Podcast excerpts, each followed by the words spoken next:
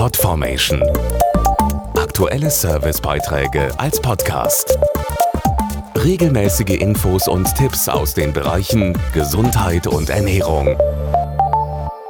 Sie reißen die Betroffenen mehrmals im Monat aus dem Schlaf und dann dauert es oft Minuten, bis die Schmerzen nachlassen. Nächtliche Wadenkrämpfe. Die Belastung für die Betroffenen ist hoch. Trotzdem bekommen sie oft wenig Verständnis oder Unterstützung, da ihre Beschwerden häufig verharmlost werden.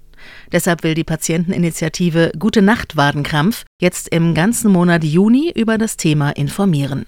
Rund drei Millionen Betroffene in Deutschland leiden unter schmerzhaften nächtlichen Wadenkrämpfen.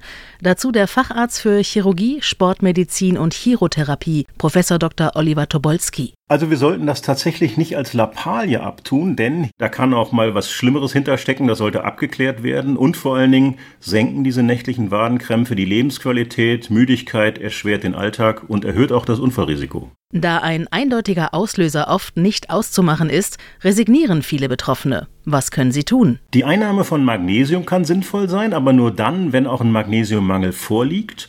Dehnungsübungen der verkürzten Muskulatur sind sinnvoll, aber wenn das alles nicht hilft, sollten Sie bitte zum Arzt gehen, um zu überprüfen, woran es liegt. Mehr Infos auf der Homepage der Patienteninitiative gute-nacht-wadenkrampf.de.